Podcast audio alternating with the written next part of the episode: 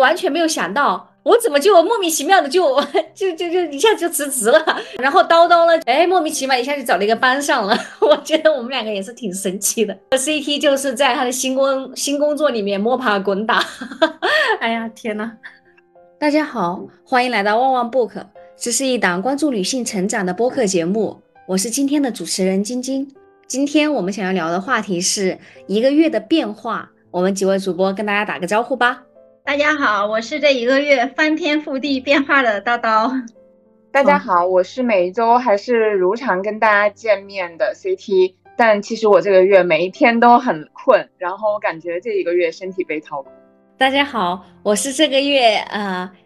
经历了离职的晶晶，离职的头第一个星期，我非常的开心。今天是离职离职的第三周，然后这段时间心情很荡，也跟大家聊一聊这个月的变化。那要不我们用三个关键词来形容一下过去一个月的大事件，好不好？如果用三个关键词，我可能会用忙碌、自我怀疑、再一次的自我和解。就是忙碌可能是如常的状态吧，因为去到了一家创业公司，会有非常多的不确定性，以及你要处理的事情，其实都是在解决，因为也处在一个变革期。不仅仅是公司的变革期，可能对于我个人的职业经历来说，也算是一个变革期，所以有非常多要着手处理的事情，就会觉得目前的状态就是在解决公司的日常性疼痛，都还没有能够就是花更多的时间去解决更多结构上的问题，所以就会把自己陷入一种特别忙碌、特别焦灼的状态。也是这样的状态让我陷入了自我怀疑，也许是我能力的问题，就没有让这个公司的人力资源。的模式就是走向正轨。我已经去到四个月了嘛，为什么还没有让他如我所愿发展的会更好一点？常常就会觉得这可能是我的能力的问题，就有一种在那里也会被卡住嘛。其实有一种叫情境领导力，它是会分大家不同的状态会用不同的领导力嘛。然后我那天看到其实是给别人做职业规划和领导力分享的时候讲到，但我觉得其实对我来说也很适合。也许我换到了一个新的环境，又处在了第一的状态。就第一的状态就是非常有热情，但觉得能力不够，可能需要的指导就是你需要更多的教练。也许对于我自己来说，就处于需要被教练，需要被就是能够被指导在这个过程。但是常常你又会有一种声音说，就是你感觉自己都三十四岁了，你还需要还需要怎样的指导，或者是不是？嗯，也许在这个状况下，不知道有没有人能够指导来聊你，呃，因为我觉得这是专业上的问题嘛。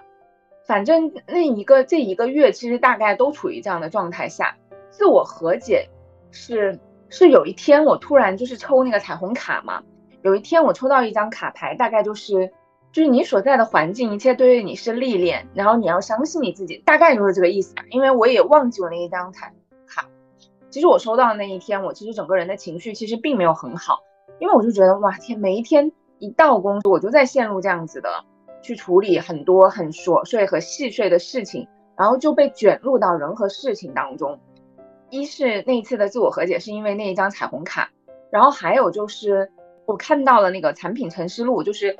Flom 的创始人少南他写的一篇文章，就说。嗯，刚好也是我看的一本书，就是《人生只有四千周》那本书，就说其实人生是有限的嘛，就是只是指你的能力可能是有限的，你需要接受你的那个有限性，你不要想着你的时间管理就是你能够做好所有的事情，你能够做完所有的事情。其实你说这种是不是老生常谈呢？其实我们肯定也知道，但是我觉得我在当时当刻看到那篇文章的时候，还是有被触动。接受你的能力现在暂时处理不好这么复杂的情况。其实也没有什么，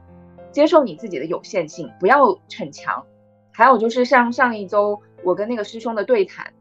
对于人生来说是无限的，但是可能那个阶段是有限的，你的能力在那个阶段也是有限的，你的能力在那个阶段可能就能匹配到你这样的处理方式，那他就接受他就好了。嗯，毕竟放在更无限的人生里面来说，你能够拥有更多的礼物。然后第三个，我觉得让我和解的就是我常常说的人类图嘛，就是我不是之前一直在跟大家在讲说，我从小就不好相处嘛，然后我也常常被别人觉得不好相处。后来我发现，就是我被和解到，是因为我是人类图能量类型里面的显化者，就是发起者。那这个类型意味着我的能量其实常常是叛逆的、封闭的，嗯，所以大家会觉得我不合群，而且看起来是有攻击性的。哇，就是人类图的能量类型意味着是你的是嗯出场设置嘛？其实我看到这句话的时候，我就有被和解到，我就觉得为什么别人经常说我有杀气呢？然后我还不愿意接受这个，我觉得这个不是事实。当我看到人类图里面我的能量类型的时候，其实我我真的有和解，这就是每个人的。都有自己不同的能量，我的能量类型就是这样子，它没有好坏之分。但是我接受了，原来哎，我一出场可能就是这样子的，并不是我的各种习性啊什么的，这样子的能量是因为你可能身肩负着一些责任的，就比如你要发起很多行动，那尤其有可能它就是就是破坏性的，呃，因为你要破坏，你可能才重建，所以它就是这样的类型，你尊重它就好了。然后就是要尊重你的。内在的权威和你的策略，比如我的策略就是要告知，哇，我那一刻发现太对了。有的时候我就会觉得，嗯，害怕冲突什么的，嗯，或者这些我都自己做了，我不会去告诉别人我的意图是什么。我觉得总是在那里说说说，好像也不是很好。但后来发现，其实我这样子的策，我这样子类型的人的策略就是要告知，你需要告诉别人你做决定的原因是什么，背景是什么，呃，你也需要让你周围的人和跟你共事的人知道。你现在在发生什么？你有什么样的想法？嗯，这个告知对于我来说是非常重要的策略。哎，我发现是对的。我有的时候在工作中也经常不会说我背后的原因，所以看起来更具备攻击性，别人就会觉得好像特别就是一意孤行，然后特别武断。三件事情让我在这一个月有再一次的自我和解。嗯，虽然我们经常来说每一年可能对我来说都是自我和解，或者是。就是自我认同的，但是我我也会常常说这件事情是一辈子的修行，嗯，他会不断的在一个事情上不断不断给你修炼，让你每一次自我和解到一个点一个点一个点，最后慢慢形成，也许是一个圆，然后一个更大面积的、更立体的，也许呈现了另外一个自我，然后当我和那个自我就是相遇，然后相拥，并且融合的时候，我觉得也许才是真正的。那自我和解的时候，所以有的时候经常我也会受挫。我想说，哎呀，我他妈的这时候该逼逼，我都自我和解了，怎么每一次还是会遇到这件事，觉得自己不爱自己？后来我这一个月我有想通，就是你去按摩的时候，你堵住的点都还不是一个呢，那你为什么会要求你自己自我和解和爱你自己这件事情是一个全方位的事情？它会不断的有事情让你去试炼，让你不断的去打通所有的卡点。对，这就是我这一个月的一些关键词和我的一些比较大的感受吧。就像我跟晶晶说的，我上个月也过得不好，或我这一个月其实也过得不好。所以我觉得可能也许从就是从易经八卦上来讲，也许这个月就是很多人的水逆，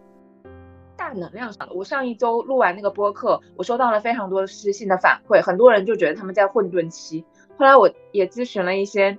师兄。他们就说这也很正常啊，这整个就是运行的轨道就运走到了那个让大家觉得混沌的时候，所以我我也觉得哎有有和解到，因为整个大的环境就在混沌当中，所以你怎么能够让每一个个体就是都处在很清明、很通透、嗯很开心然后的状态呢？所以我我这个也是想跟晶晶也想跟大家分享的吧，就是有混沌太正常了，很多人都是这样，环境是这样。那可能我们要来听听另外一个不同样貌的叨叨。对对，其实我是很理解 CT 的。其实因为我一直觉得你加入的是一个新型的互联网公司，想要用一个体系化让它步入正轨，不是说你做不到，是任何一个人都做不到。所以完全不怪你，你是特别特别棒。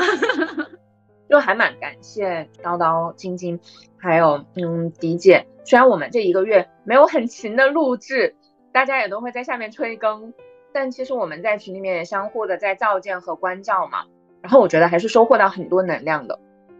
好，我说一说我的三个关键词，就是上班、搬家、快乐。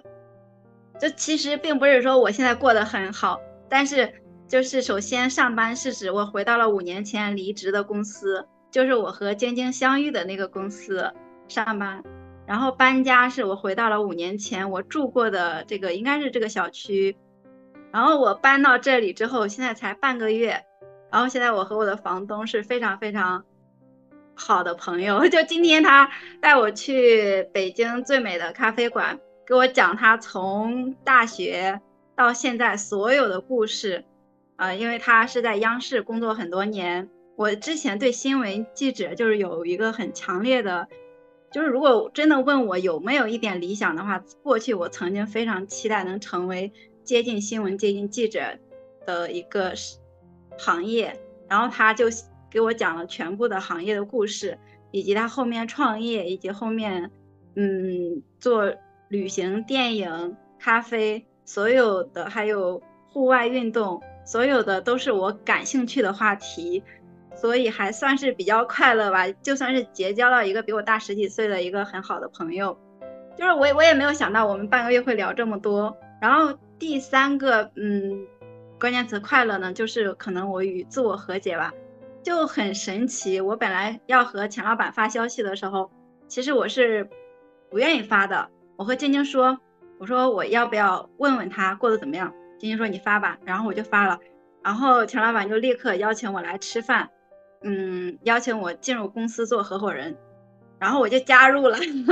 加入之后，其实这个状态和以前就完全不一样，就是并没有着急做新的业绩，也没有说呃这个公司的前途或者是这个工作的前途会怎样，只是说大家就是更加信任，更加了解，而且。是互相欣赏，然后目前是这样一个状态，接下来也许还会有很大的变动。就像 CT 说的，想要几个月在这里呈现一个好的状态是很难的。其实我的状态也不是很好，因为我一直在加班。从我到这里之后，我一直在加班，每天都加班。但是我整个加班的状态还算比较良好，嗯，同时它还给我带来很多其他的改变，就比如说。就我好像没有时间，或者是我不在意原生家庭的痛苦，我不会再去想我爸、我哥这所有的关系到底要不要怎么梳理，我只是可能会给他们打招呼，顺便给他们分享了我工作的喜悦，然后他们就很激动，就会觉得，哎呀，我我的工作如此的 有光芒，其实并没有，但是他们会有这种错觉，因为最近我也确实见到了很多很优秀的老师，头部的老师，所以。我爸就觉得，哎呀，好像我很变得有出息了，就是就是一种错觉。但是我也不是很在意，就是过去，因为投入了很多在原生家庭的很多东西，嗯，现在就不再去想这个事情。还有就是婚姻的挫败感，我最近也不再想了。我不知道是不是注意力的转移，就是让我不再去想我过去的婚姻有多失败，我未来是不是要建立一个成功的婚姻，这件事情也就。相当于完全从我的生活里面转移了，我不再去想这件事情，而是更多的在想我现在是不是一个快乐的人。那我今天还买了几个我很喜欢的毛茸茸的雪白雪白的小兔子，呃，四个不同形状、不同颜色的，我非常喜欢。然后我觉得它们白白的、毛茸茸的，我就可能会像呵护这个小兔子一样呵护我自己的一个状态。我的状态可以变得不好。但是我尽量去保护我自己，棒棒的。哎呀，其实我确实听完 CT 和叨叨，就其实每个人 的生活就都挺……哎呀，这怎么又回到我刚才说那个？大家都挺不容易，我去。只不过呢，呃，就比如说叨叨，哎，会给自己找乐子，或者说，哎，会尽量看到他好的一面，或者怎么样也好。呃，我过去的一个月或者说一两个月的话，我觉得用关键词来形容的话，我觉得是比较动荡的。我觉得这个动荡呢，和我自己的呃内心世界的动荡也有关系。然后呢，外外部呢，我的环境也很动荡。那呃，首先就是表现在感情上面。那感情上面呢，比如说我和我的男朋友之间，那可以早上我突然觉得，哎呀，我跟他就是天生一对。哦，我们两个太合适了，我们两个，哎呀，太喜欢他了。然后呢，就非常晶晶，你要接受这个状态。哎呀，我的天呐。然后下午我不知道发生了一件什么事情，比如说他没有回我消息也好，或者说，呃，我想到什么事情，我就上稍微一发上，我就觉得，啊，就很愤怒。然后呢，再加上如果我一愤怒，其实我后来发现，CT 后来也跟他测了一下人类图。对，上个月我也接触了一下人类图，我还花了六百九十九 去做了一个人类图的咨询。对，然后我发现我的情绪中心是呃能量中心是未被定义的，其实立业也是未被定义的。其实我们两个在一起的话，其实确实就是相互都会用人类图的说法，相互都会把对方的情绪放大两倍。这样的话其实是挺辛苦的。比如说我不开心的话，他也会放大两倍他的不开心，那我又那你就爆炸了。对，呃，所以说，呃，那我甚至，呃，所以说感情中提了分手，为了解决感情中的问题呢，我去做了一个啊感情上的咨询，这是一个。然后除了自己的这个感情上面的变化呢，还有那一个就是工作上的变化，工作上面呢也比较波折和动荡。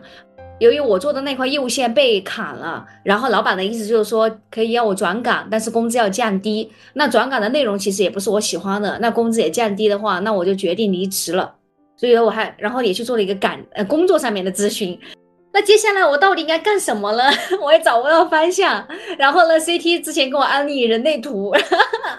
然后他看我情绪状态不好，然后他跟我说我是什么什么原因，我就觉得哎呀这个很感兴趣。然后恰好朋友圈有一个人在做人类图的咨询，然 后我也做那人类图的咨询，哎呀我要笑死了。我就觉得上个月啊做了三个咨询，一个咨询就是八百块钱，六百九十九这种，哎呀花了我几千块钱了。第二个就是这个动荡，动荡表现在自己的心情很动荡，对，然后过感情上面就会，哎呀，一下子爱的不得了，一下子要分手，然后一下要和好。工作上面的话呢，啊，经历了辞职，然后现在在经历一个啊找工作的阶段。我经历了一个，嗯，我完全没有想到，就，哎，我怎么就莫名其妙的就 就就就一下就辞职了？然后叨叨呢，就是。哎，莫名其妙一下就找了一个班上了，我觉得我们两个也是挺神奇的。然后 CT 就是在他的新工新工作里面摸爬滚打。哎呀，天呐，听到晶晶说，我就是感慨，我觉得做咨询这个行业真的是有前途啊！我就求晶晶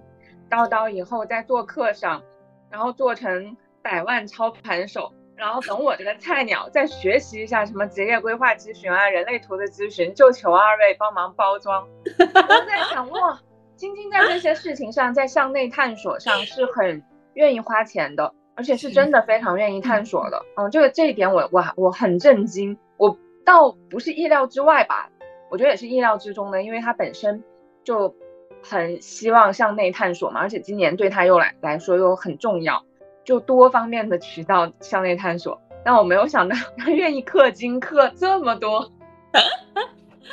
是的，然后呢，我还参加了一个生命能量升级营。你们你们不要笑我啊！反正我现在真的像做魔一样。然后我还计划八月份去参加一个什么怦然心动的人生工作坊。哎呦我的天呐，我跟你们说，真的。我有一个深深的感触，钱太重要了，因为这些课程都很贵的。哎呀，我去，我又对这些东西感兴趣。然后我现在，比如说又你没有工作的话，没有收入的话，那其实这一方面，呃，说实话，这个东西它也会对于我接下来找工作，那我也会希望自己拿高一点的工资，因为我会觉得以前我觉得拿高工资只是一个跟别人的比较，而我不能输于别人，或者说就有一个惯性的心理。现在我会觉得，其实钱是可以带来财富的。对这个财富，它可能是你可以去上一些课程也好，或者说你去旅行也好，对它可以换来很多别的东西。然后今天那一个生命成长那个升级里面那个导师说了一句话哈，有还是有点击中到我的啊。他说，当你心中的爱没有被唤醒的时候，你就是会有很多。枝枝蔓蔓的念头和很多很多的问题冒出来，这个时候呢，你只能不断的求助于导师。这个时候，其实你是把你内在的能量让位给了导师，而且你像吸毒一样，你像离不开他们。然后他的意思就是说，他的这个课是希望啊，让我们真正找回自己的力量。然后呢，他的课程里面，比如说设计一些蹦蹦跳跳、甩甩手的环节，把一些粘稠的能量、烦躁的能量把它甩出去。啊，呃，带着大家一起冥想，然后怎么跟大家调频？当然我是我目前是感觉还比较好哈。哎，他这句话是接触到我了，我就会觉得我可能确实还是内心无论是不够稳定也好，还是内心不够有力量，呃，所以说就会一直波动，而且波动的很波动很大，我自己内心会。就还是挺痛苦的，然后我试图想找到一条向内走的道路。对我觉得叨叨和我，我目前感觉有一点不太一样哈。叨叨呢，比如说他遇到了一些困难，他可能就是说，他无论是换一个工作也好，或者说他换一个，就是他试图在外界去改变一些环境，或者说改变一些想法，一一些呃什么样的方法去措施去改变。然后我目前试图，哎，我在想，呃，是不是要向内走？我是一个什么样的人？啊，我的能量啊，哎呀，听一些这些比较玄的词哈，或者我的使命啊，这些东西是什么？其实我觉得这两条路都很好。他就是一个，哎，他目前现在相当于在外面一个贪玩，一个好很很很贪玩很好玩的一个小孩子，到处玩玩玩。然后我目前试图想想向内走，但是我还有一个感触就是，不是总是在念头里面一直想一直想，其实真的就是无止境的，那还是活在头脑里面。其实有时候还是要去行动。啊，当然这个好像说的有点多了，反正就是这个月啊，确实还是感触挺深的，钱就花了挺多的。我和其他朋友之前一直都会觉得晶晶这前半生过得还是太顺利了，虽然有一点痛苦，就是她的整个性格的形成，嗯，以及她的三观就非常的外向、有力量，然后积极，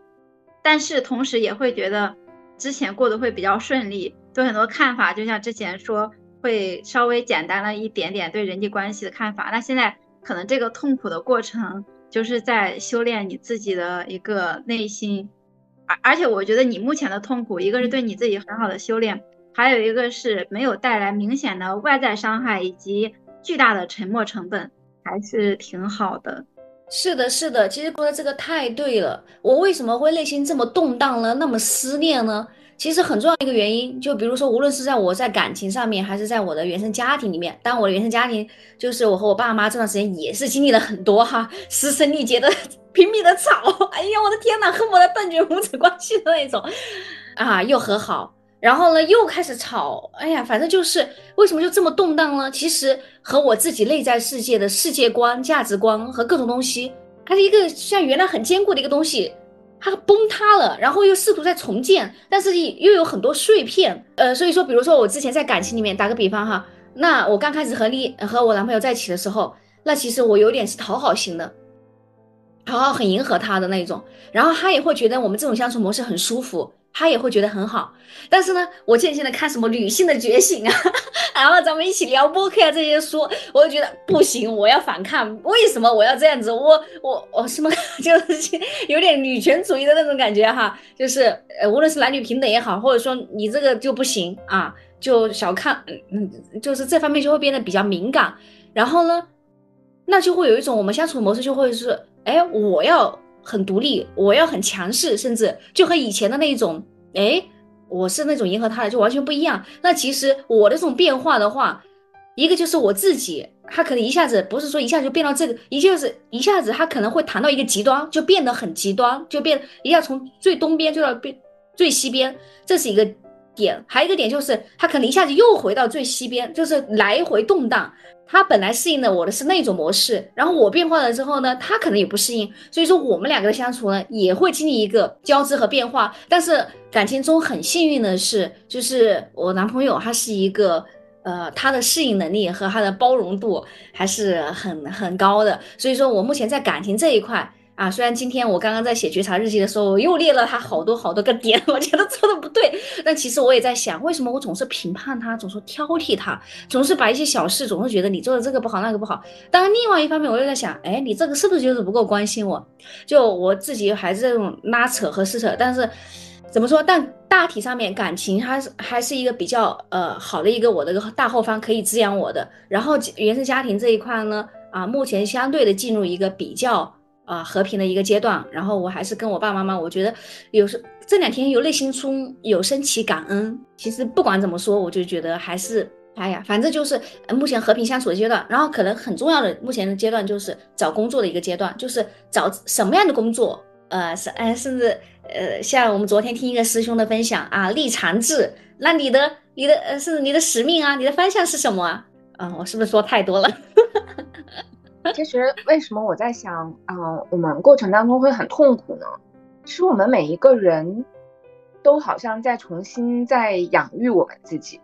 因为过去我们是被父母养育，然后很多的价值观、人生观，甚至性格都是在被父母呃在教化的。等我们长大了之后，甚至我们开始向内探索，我们开始去跟自己相遇的时候，其实我们某种程度上在开始重新的养育我们自己。在养育的这个过程当中，我觉得难免会出现像小时候我们会有叛逆期那样子。我觉得这种被重塑的这个时候，其实就是一个叛逆期，因为我们的习性是那么的强大，然后我们又在重新养育自己。就是在从零一岁、两岁、三岁，从一个小孩开始养育自己，开始要爱自己，开始在培养自己新的性格，甚至像晶晶说，可能有新的人生观和价值观。那这个这个过程，我觉得一定是很难的，因为首先第一习气很重，第二就是是在跟过去某种程度上做告别，第三你要注入你自己非常非常大的爱和能量，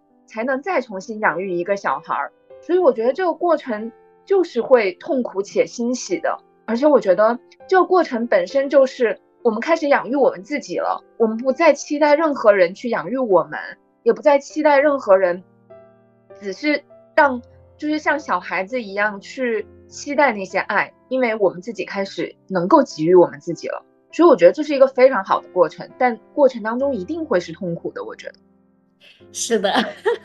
哎呀，我我感觉。哎呀，C T 这个真的好抚慰到我。那可能我就面知道，我目前确实就是处于这个阶段。然后呢，这个阶段确实就需要很强大的爱和能量的注入。难怪我就觉得我这段时间真的就是陷入一个很低能量的状态。然后可能就是一方面是接触到了一个一些社会的实际的情况。社会的真相，就可能以前我的世界观，那可能就是教科书上面，或者说大家就是社会集体的潜意识也好，或者说集体的一些呃教化的观念啊，比如说无论是什么努力就可以成功啊，你自己也可以走出一条路来，或者说嗯，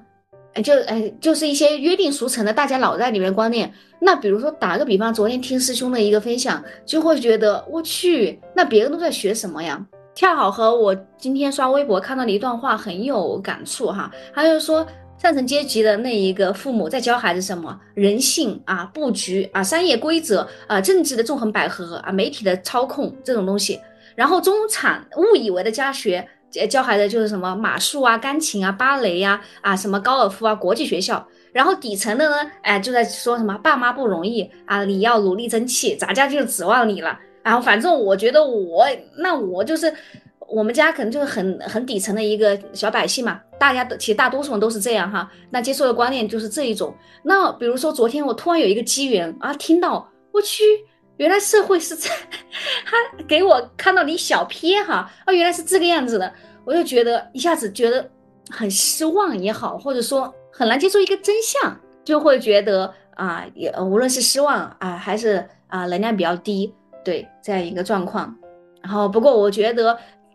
越早面对真相越好，无论是什么事情，那就慢慢的学，慢慢的呃呃自我和解也好，自我接纳也好。那过去的一个月，大家都经历了好多事情啊，那你们这过去一个月有什么很大的感悟吗？就感悟还挺多的，因为我发生的改变可能也比较多吧，无论是方方面面，我觉得。就像晶晶说的，我向外求，然后以前其实也求到各种各样，但是现在，它确实给我碰撞出了，又是一个新的状态。因为这几年其实我一边在工作，一边让自己安静下来。那等到我完全安静下来的时候，我发现这不是我想要的状态。我之前可能想要买房子，买完房子之后也完全不是我想要的状态。我前一段时间还沉迷在这个买房的对房子的不满和愤怒里面，现在我在目前的状态我是没有这个愤怒的。我也理解这个社会的发展，它现在很多东西，嗯，因为经济的状况、房地产的状况，它没办法给到你一个完美的答复。那我自己也在这样一个氛围里面，可能算是呃找到了一个我相对很容易接受、比较喜欢的一个状态。嗯，所以我觉得我和过去的很多事情和解，同时也告诉自己就不要焦虑。呃，刚刚晶晶就有聊聊到现实，其实我觉得晶晶说的现实还是中产阶级的现实。就像晶晶觉得自己爸妈是底层，但其实你的家庭要和我比起来，特别是在我小时候看来，你这样的家庭就属于非常富裕优越的家庭。我会觉得，哎，能在县城里面长大。最终，你爸妈在县城里有一套自己的房子，没有依靠你，所以我会觉得这是一种我很羡慕的状态。因为可能在我小时候小学的时候，我想象不到这个世界是什么样子的。我在农村，家里可能只有三间平房，里面所有的家具都是我爸自己用木头请木匠钉钉出来的。所以在那个状态下，首先也不知道自己到底有多底层，其次也不知道高处是什么样子。那现在呢？现在比起来，可能会看到更多形式的，然后也理解晶晶的痛苦，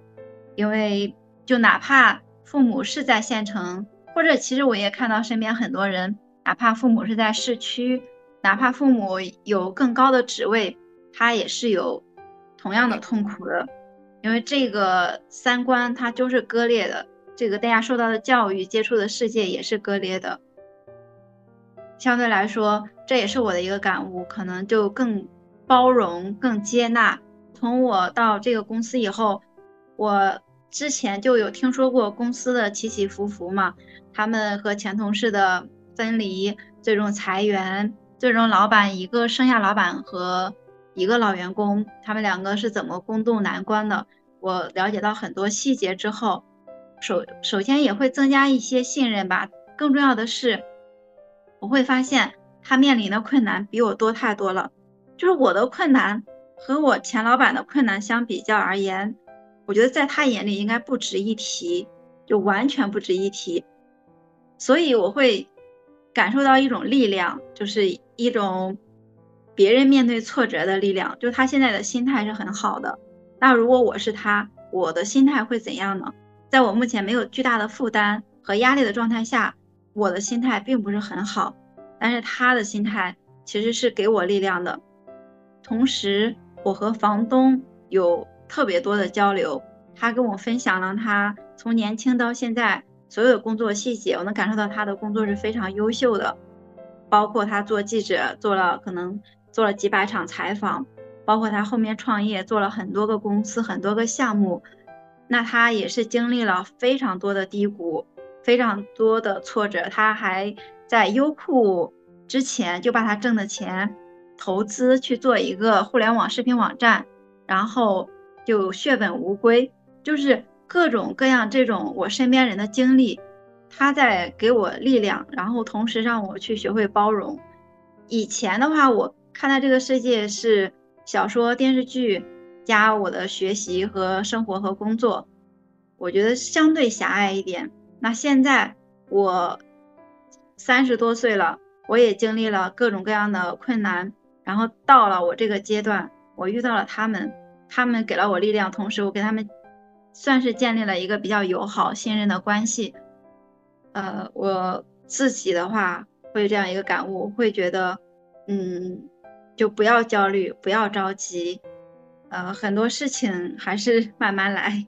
叨叨讲到，就是呃，跟那些很厉害的人比较，他们经历的难过的事情，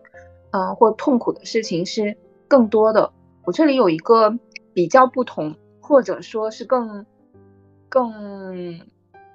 功利主义或利己主义的一个说法，就是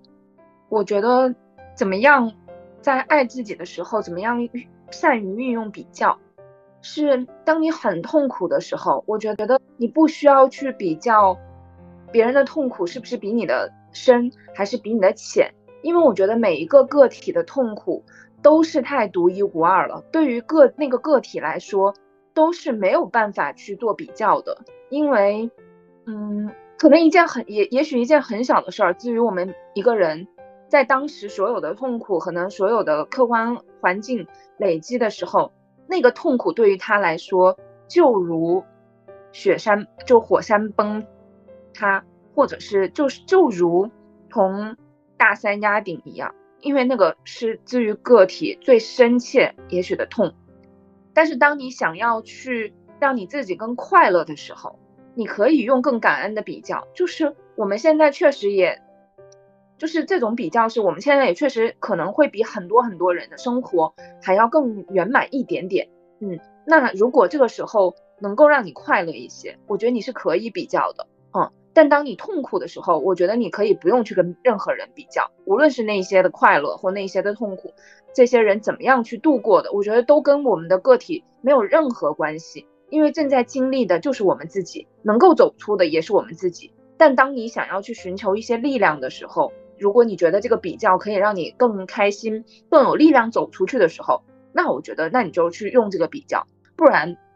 任何人如何度过难关，我觉得对于我们的个体来说没有任何意义。可能这是我跟叨叨观点不太一样的点，并不是说因为他有更痛苦，所以我开心，而是说。他们两个刚好是在我身边，我很欣赏的人。然后他们跟我分享他们的经历的时候，首先我是觉得挺感动的，他们愿意和我分享。其次是他们分享的时候，他们的心态，就是我会震撼于他们的心态已经回归到这样一个平和或者包容的一个心态，会为此而感动，会为他克服困难、克服这个低谷。去感动，这个感动在治愈我，不是说我的困难比他小，我就可以快乐，我就可以被感动，而是说我在感动他力量的强大，而且他是我身边的人，我会觉得认识他就是我一件很荣幸的事情，因为我很佩服那些走过低谷的人，然后我认识了他，然后他的心态也感染了我，我也希望我能有这样一个心态。包容这个世界上很多事情，是的，嗯，确实是这样子。就像我们有时候去呃看人物传记，嗯，其实有一个角度就是说，因为那些人物传记那些大人物，确实他们可能经历了更困难的事情，然后呢，他们走过了，然后有时候会集中集中一道力量，然后会觉得，哎，他的困难那么大，那我也可以度过。对，其实我觉得这就很好，但就是就像 CT 说的，不要陷入一个，哎，他的困难那么大，然后呢，我的痛苦不值一提，然后呢，你干嘛要这么痛苦呢？你为什么要这么，你这怎么就这么不堪一击呢？别人都可以度过，你为什么不可以？就是不是说要陷入一个嗯评判自己，然后对打击自己，然后觉得你自己怎么这么弱，不是陷入这样一个局面，而是哎，他那么大的困难都度过了。我觉得我也可以，我也可以，哎，无论是找方法也好，还是怎么样，各种各样的，嗯，对，感染到被感染到那种。那我这一个过去一个月的感悟的话呢，那其实就是，呃，一个就是开始对钱有啊很大的感悟。那我觉得接下来可能要跟金钱处理好关系哈，好像还有这方面的课是吧？哎呦我去，反正就是先就是呃挣钱喽，这是一个。然后呢，第二个，我能够感觉到，其实周围的人事物和居住的环境对自己还是有影响的。我之前其实是几乎好像只要这个地方可以住就可以了，是没有觉察到这个的。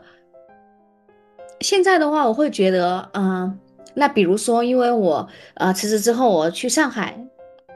去了一趟，一个是在呃我男朋友那里住了一个呃住了几天，第二个就是在我朋友家也住了一段时间。我朋友家他确实就是也有两个朋友哈，呃一个朋友呢，他现在就是呃在杭州自己租一个一居室，然后他的那一个呃一个人用就相当于不用和我们一样合租，呃要共用。厨房和卫生间，那相当于就是他自己完全拥有自己独立的厨房、卫生间和那一个起居室这一些，呃，卧室这一些，其实是一个单间，一个通间，一个一个房间下来，其实呃也就三千块钱，对，加上一些别的，哇，呃，我就感觉到其实他的生活品质就和我相比的话，其实真的还是我感觉上了一个台阶一样。对他自己也觉得，他当时找房子就有一个感觉，就有一个很重要的点，就是他想拥有自己独立的卫生间和厨房。就是他居住的环境里面啊，买了一些，比如说艾灸也好啊啊，或者说冰箱里的各种零食饮料啊啊，或者说各种化妆品一些别的东西哈，我觉得哎，其实他在慢慢的就是用他目前所认为对自己好的方式在对自己好，哇，我觉得这个其实住在那里我也觉得哇真好，也很宽敞，也很明亮，光照也很好，对，然后去另外一个朋友家呢，哎，也能够感觉到。她其实，在无锡嘛，因为她现在，嗯，我那个姐姐她现在怀孕了，然后她所以说她就在无锡租了一套房子，嗯，那其实一个月就六千多块钱，但是那个环境真的非常的好，有几个房间啊，反正三四个房间吧，有一个专门的放衣服的一个房间，天呐，一进去就像电视剧里面的那种，所有的衣物摆在那里。呃，然后呢，呃，把墙上也布置的很好看，然后啊，那一个阳台真的非常的大，那个阳台，嗯，就直接可以感觉可以滑冰一样，从这边到那边，然后那边就是江景，嗯，当然他自己。对自己啊，他的美学啊这方面，比如说墙上挂各种画呀，呃，他自己也把自己生活布置的非常的精致哈。我在我男朋友那里，男朋友的呢，他那个房间其实确实就是空间非常的小，然后呃也比较简单，但其实他觉得没有什么哈。其实我觉得也也 OK，也都 OK，但是我就会觉得，如果我下次要找房子的话，那我希望找一个，呃，无论是光照啊，还是居住空间啊，还是各方面。呃，甚至我也想拥有自己独卫和厨房这样的房间，因为我会觉得这些确实还是对我的心情和各方面，哎，我会觉得，哎，我会有一种心理暗示，我值得住这么好的房间啊，我也愿意呃让自己住这么好的房间，对自己好一点那种感觉。对，呃，这是出去了一趟的一个感悟哈。然后还有一个感悟呢，就是一个月确实可以发生好多事情啊。还有一个感悟就是，呃，这个月呢，后来有一两个星期就能量确实就很低，就心情很不好。那我也在想，心情不好的是怎么办？我现在心情不好，就整天就躺在家里睡觉，然后谁希望什么都谁都不要来找我这样子。嗯，不过我觉得，哎，反正慢慢探索吧。其实今天其实，嗯，后来出去走一趟啊，走走啊什么之类的，其实也会，呃，和不同的人交流啊，其实也会心情变好。呃，就是去年今月，那个苹果手机不是总是推什么去年今日吗？那现在是六月份哈，那你们呃，去年二零二二年的六月份，啊，五月份的事情啊，去去年六月份、五月份的事情，你们还记得吗？去年的五六月份呢，我是和一个初中同学联系，一个我非常尊重，然后也觉得非常优秀，非常。好的一个同学取得联系，我也很在意他的评价。后面因为他的评价，我也做了很多改变。就是他说，他说他觉得我有点胖，然后后面我好像是从那个时候开始减肥的，就很多事情从那个时候一个巨大的改变。再后来，他开始夸奖我、认可我，呃，我感到开心。然后再后来，我就。和他远离，因为我不希望一个人评价我，我不希望现在一个人对我的评价里面这么说出来，我感觉是一件就是不太友好的事情，因为本来是一个非常尊重的、怀念的一个同学关系，最后关系就变得非常的疏远，因为我觉得他有伤害到我，嗯，因为后面他可能开始会评价你是不是有点胖，后面他会评价你是不是有颈纹，是不是怎样。我就觉得他有伤害到我，但是其实他只是一个简单的语言表达，嗯嗯，就是，但是因为可能没有说我们之前就有很多沟通，没有养成这个习惯，还有就是我本身也是一个很苛刻的人，能量也是非常有限的，就是其实一直以来我自己的能量是很有限的，所以在他去说我的时候，就严重破坏了我的能量。嗯，而且我觉得我已经做出了巨大的改变的时候，呃，我其实期待的并不是说有个人去夸我得到了改变，或者觉得我觉得你改变后挺好的，我是希望能有能有一个人说，嗯，其实改变之前就很好，我喜欢你改变之前的样子，或者是说改变之前之后，我都觉得完全没有不同，都很好。我期待的是这样的一个氛围。那如果没有的话，后面可能。我觉得我不习惯他的一个评判标准、沟通标准，那我之后又远离。所以那个时候，呃，还有就是我也是那个时候和杭州的工作彻底切割，因为当时公司承诺的是我的薪资、我的股份各种，嗯，我都放弃了。其实我是觉得他们是给我一个简单的交代也行，最后。他们也没有给我一个简单的交代，反而觉得是不是我抛弃了他们？我就觉得我其实是放弃了，嗯，很多的，但是他们没有认可到这件事情呢。我觉得也没有关系，后面我也放下了。所以去年其实也是发生了很大很大的改变的，然后到今年又发生了很大很大的改变，所以我。可能也是一个自我接纳的过程。比如说去年我在去减肥的时候，呃，我有成功的去减掉二十斤。那到今年的话，我会，我也不觉得我当时是有错的。但是我觉得整个过程都是我自我探索的过程。我期待怎样的自己？我期待别人怎样对待我？我会怎样对待别人？我会期待别人给我什么样的情绪价值？我会给别人什么样的情绪价值？到现在。我去在平衡我的生活，到现在我的能量还是很有限的，因为，呃，其实照顾孩子它是一个消耗能量的事情，我的父母又需要我给予能量，那这个世界上是没有人能给我能量的。也就是说，在前段时间我没有去频繁工作的时候，这个世界上是没有任何人能给我能量，全部都是消耗我能量的。那现在，呃，我遇到了钱老板，他在。虽然可能有各种各样的原因，他在非常认可我、鼓励我。遇到了我的房东，他也基于因为他的工工作和我有关系，呃，我可能能给到他一些建议，所以他也非常认可我、鼓励我。也许这是有各种原因的鼓励，嗯，但是我觉得就是在目前我可以选择性接受，而且会去友好的和这些关系相处。是的，好棒。嗯，目前这两段关系，呃，你上次也提到，呃，目前其实这两段关系，他会，呃，是和你就是尊重你，然后很平和、很温和的沟通，啊，看见你鼓励你，其实我觉得就挺好的。呃，一个就是你提到在在过在你过往的经历中很稀少这样的这样的时刻，那其实我们就呃好好。好好和这两段关系相处，然后用这两段关系来疗愈过去的自己，然后 对生活的开心。CT，我都有点确实感觉这半年过得犹如一年，或者甚至更久的时间，我都不太记得去年发生了啥。嗯，然后看翻了一下，看好像从去年五月还是前年五月开始，我都有点忘了。反正我就记得是一个五一开始。嗯，我就有每一年的一个仪式感嘛，就是带我爸妈去造我全家福，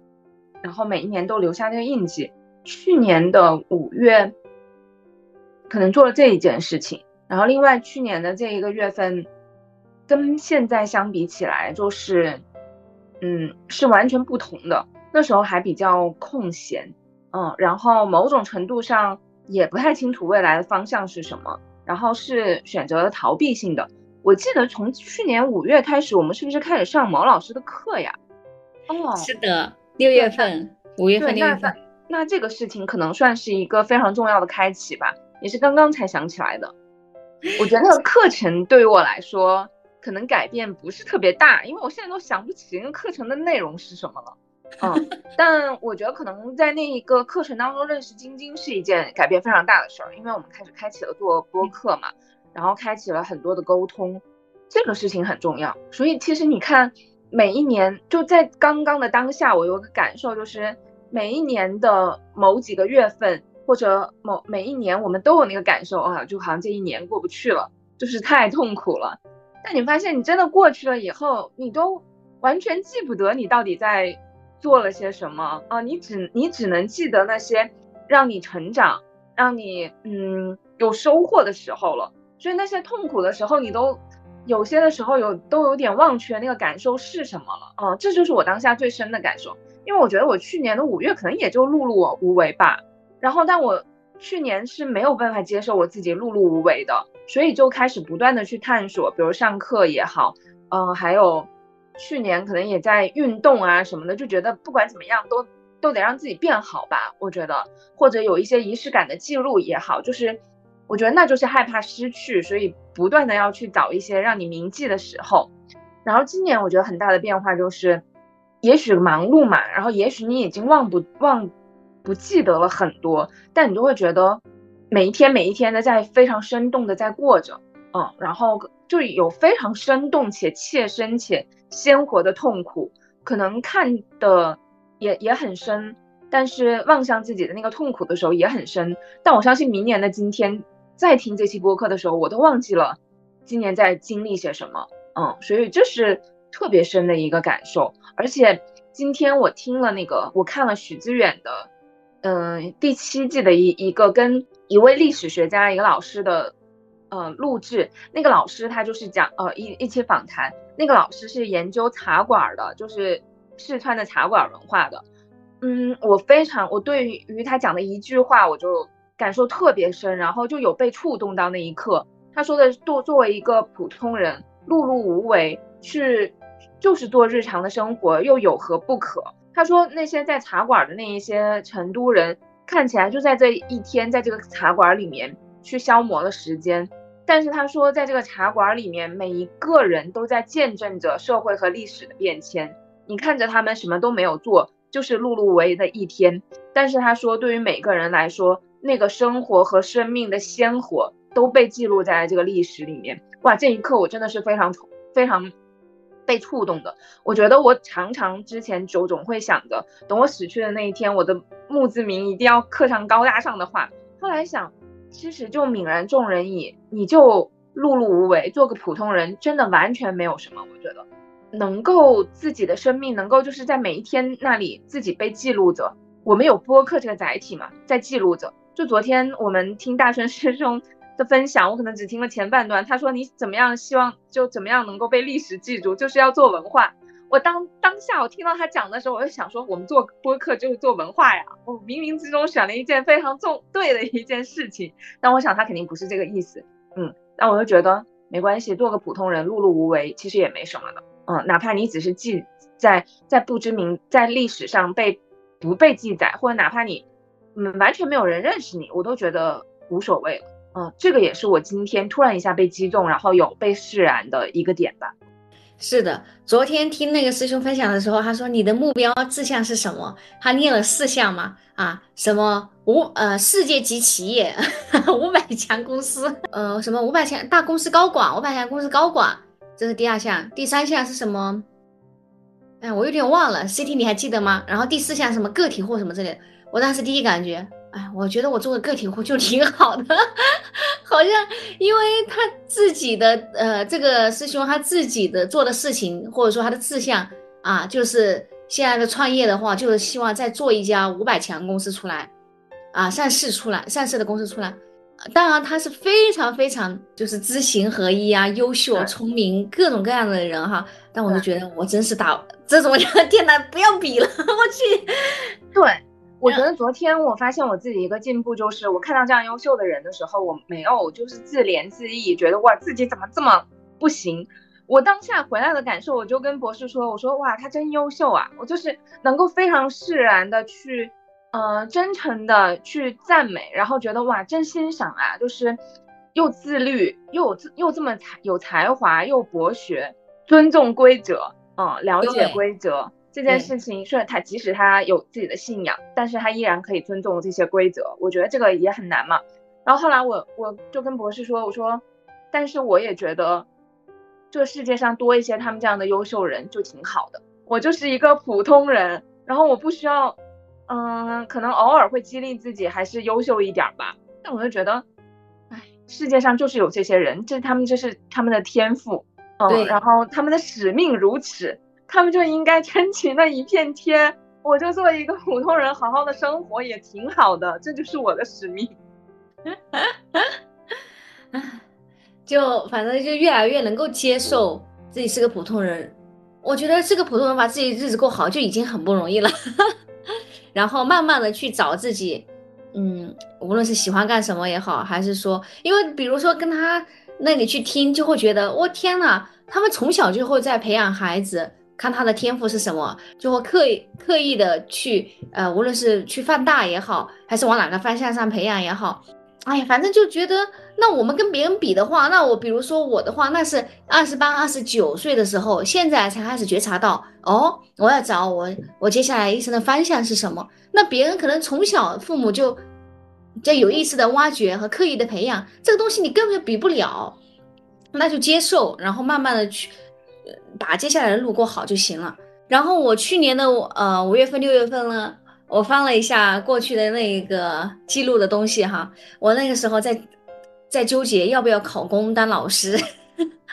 其实我能够想象到过去的呃五月六月应该是我过去最低谷的时候。就上次小林师兄跟我算的时候，他说：“那你那你去年应该非常难吧？你过去一年很难吧？”然后他上次跟我算的时候，他说我今年其实也会呃有挺大的变动。但是呢，他的意思就是说，这个变动，呃，虽然也会有变动，意思是工作方面了或者什么方面，但是他会说这个走向是越来越向上的。他是说过去一年是我人生中非常非常难的一年，但我我想一下，是真的是的，呃，那个时候呢，因为我会觉得自己还是没有接受过社会的毒打，就是比如说我，呃，我会觉得。我过去把我所有的时间精力都投入在工作中，然后恰好运气又比较好，做在那个行业又做出了一些，比如说课程制作人的话，又做出了很多的爆款。然后我去找工作，我会发现，天呐，竟然找到找不到一份我自己呃又很喜欢，然后呢薪资待遇又很不错。其实这是一个真相，或者说这是一个很常见的、很常见的一个事实，或者说一个现实情况吧。我当时会觉得，怎么会这样子？这个怎么可能发生在我身上？我二十八年，我现在我都没有谈过恋爱，我所有的时间精力就投全部投入在工作上，我就是为了让我我能够有一份好工作，然后能够拿到一个比较高做的薪资。但是现在，感情也没有，然后呢，工作也找不到。那那怎么办呢？然后我记得当时我投反正读书，反正就是到最后纠结了很久，找了各种人，到最后还是失败。我记得我当时应该可能就是一个人在床上拼命的哭啊什么之类的吧。那我在想自己以后的出路是什么，然后就在想那要不要以后去大考公当老师？其实这对于我来说是很大很大一个方向转折，因为我一直会觉得自己不是一个读书的料，所以说所谓的考公这条路以前从来都不会在我选项里面，但是我。但是我现在能够能够想到的是，我当时应该是非常非常无助和绝望，就竟然还想到，因为我和朋友聊嘛，他们现在有考公，我竟然还会觉得，哦，是哦，那我要不要呃买点资料，然后开始真正的开始考起来呢？什么之类的，然后反正我记得应该贵国当时有打电话给我，意思就是说鼓励我很多吧，意思就是说还是不用去什么学校当老师也好之类的，这样的话工资也会非常的低，然后呢也浪费了以往的各种各样的技能什么之类的。但是找工作也面试了什么快手啊、B 站啊、古典啊啊什么啊、字节啊、樊登啊，反正就是所谓的我觉得比较好的公司，全部都是全部都是被拒绝。嗯，然后呢，想不到今年。六月份又是一个人在找工作的阶段，我也是服了，醉了，真的是。那你们接下来一个月有什么打算呀？我接下来一个月就是好好上班，好好生活，然后可能会和孩子一起好好看一下北京，因为其实可能到现在我接受了一个现状，就是这个世界上确实。只存在，比如和我关系密切的，就是我的父母和我的孩子，他们都需要我提供物质和精神能量的一个供应，那我只能被吸取，然后没有人能够给到我鼓励。当然，就是我们的播客是给到我很多鼓励的，但是目前我身边，我身边是完全没有的。但是我今年目前。有很大的改变，也许这个不能说是非常良性的，就是说后面会怎样发展，但是我会尽量去更加积极的、友好的去处理所有的关系，无论它是有多坏的结果，我都愿意接受，因为其实我觉得目前的状态它不能更坏了，因为目前也没有说我就有得到什么支持，什么确定的支持。但是我觉得最重要的是我自己就百分百的去支持我自己，给到我自己能量的鼓励。所以接下来一个月，我觉得就是持续的鼓励自己，然后好好工作，好好生活。嗯，CT 呢？我希望未来一个月就是能够，我觉得未来一个月会经历非常大的动荡，嗯，这是可以预测的。但我希望我能够找到自己的节奏，这个对我来说很重要。就是处变不惊，可能外面的风暴再大，但是我内在还是能够，嗯，平和一些。而且我觉得是快速的稳定和快速的恢复这件事情很重要，因为之前我的能量的模式可能更多的就是，就是过度的燃烧。我的 DISC 最近的 DISC 的测评也是，整个状态就会显示在过度燃烧，然后不断透支，然后就花时间去补充能量。那我觉得其实这是不可持续的。嗯，那未来我能够预见到它是会很动荡的，那我就希望它更可持续一点，就是更关注自己的内在的能量。嗯，这件事情很重要，找到自己的节奏。第二个就是我七月一号、二号我开始报那个人类图的一阶课程了嘛，然后我要开启就比较正式的学习了，然后有很多的期待。我之前不是在学英语嘛，然后这件事情让我压力很大，因为他每天都要做作业，然后我又处在。就每天工作都很忙的状态，我当时是想要放弃了，不写那个作业了。然后我经历了非常大的就是内心的挣扎，我就觉得自己怎么就怎么又坚持不下去啊？然后我那段时间还比较受那个张静初的影响，我觉得哇，你看看人家一个女明星多忙，然后还能学英语，还能健身什么的，然后我就觉得坚持一下，坚持一下。后来我发现我根本没有办法每一天上课，每一天写作业。我觉得这个对我来说太消耗了。一边是要挤出这个时间，一边是我需要，呃，它产生了那个负的能量，让我，然后还有就是我要对自己的评判，我还要安抚自己对自己的那个评判，让自己不要这样。我觉得这消耗了我巨大的能量。我觉得那算了吧，我阶段性的放弃这件事情。我发现我真正的去学我特别感兴趣的事情的时候。我不会觉得是有这么巨大的消耗，嗯，所以第二个就是上人类图这件事情，嗯，是让我特有多的期待的，因为我发现我还是更喜欢这类非实用性的，然后是探索性的东西，嗯，然后第三个就是接受自己的有限性，这也是我放弃那个英语的课程，嗯，也告诉自己，就是你没有可能是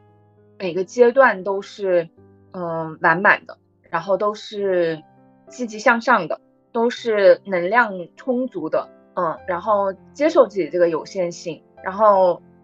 让自己处在一个不断正向的循环过程中，有波峰有波谷，其实这这才是正常的节奏，大概是这样吧。嗯，哎，我觉得太棒了，我觉得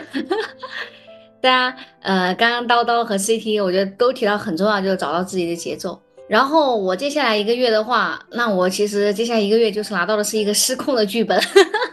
我也不知道我的剧本会走向何方。对，那因为我接下来一个月呢，就是面临一个找工作这样一个阶段，我初步的想法就是说。我还是想往那一个所谓的呃家庭教育和青少年心理咨询这方面的公司去投，去投所有的这类的公司，然后看能不能利用目前已有的呃课程制作的技能，然后进入这样一家公司。这样的话，起码能够呃进入了我想要切入的一个领域，然后接触到相关的事情。对，这是一个方向。然后另外一个方向呢，就是如果实在是找不到的话，那我就还是利用目前的技能，就是去找一个公司去啊去工作，然后同步去学习啊我刚刚说的感兴趣的这方面的一些内容。所以说，那就看这两条路哪一条路呃先给我机会，或者说我觉得 OK，那就先去，那就去走哪一条路。是的，嗯。那反正，那就希望我们接下来我们都一切顺利。哈哈哈。那我们今天的节目就到这里结束喽，欢迎大家在小宇宙、网易云音乐、荔枝 FM 和喜马拉雅等平台搜索并关注我们的节目，也欢迎大家通过留言方式。也欢迎大家通过评论留言的方式与我们互动，留下你在过去一一个月中印象最深刻的一件事情。那我们到这里就结束喽拜拜。拜拜。拜拜。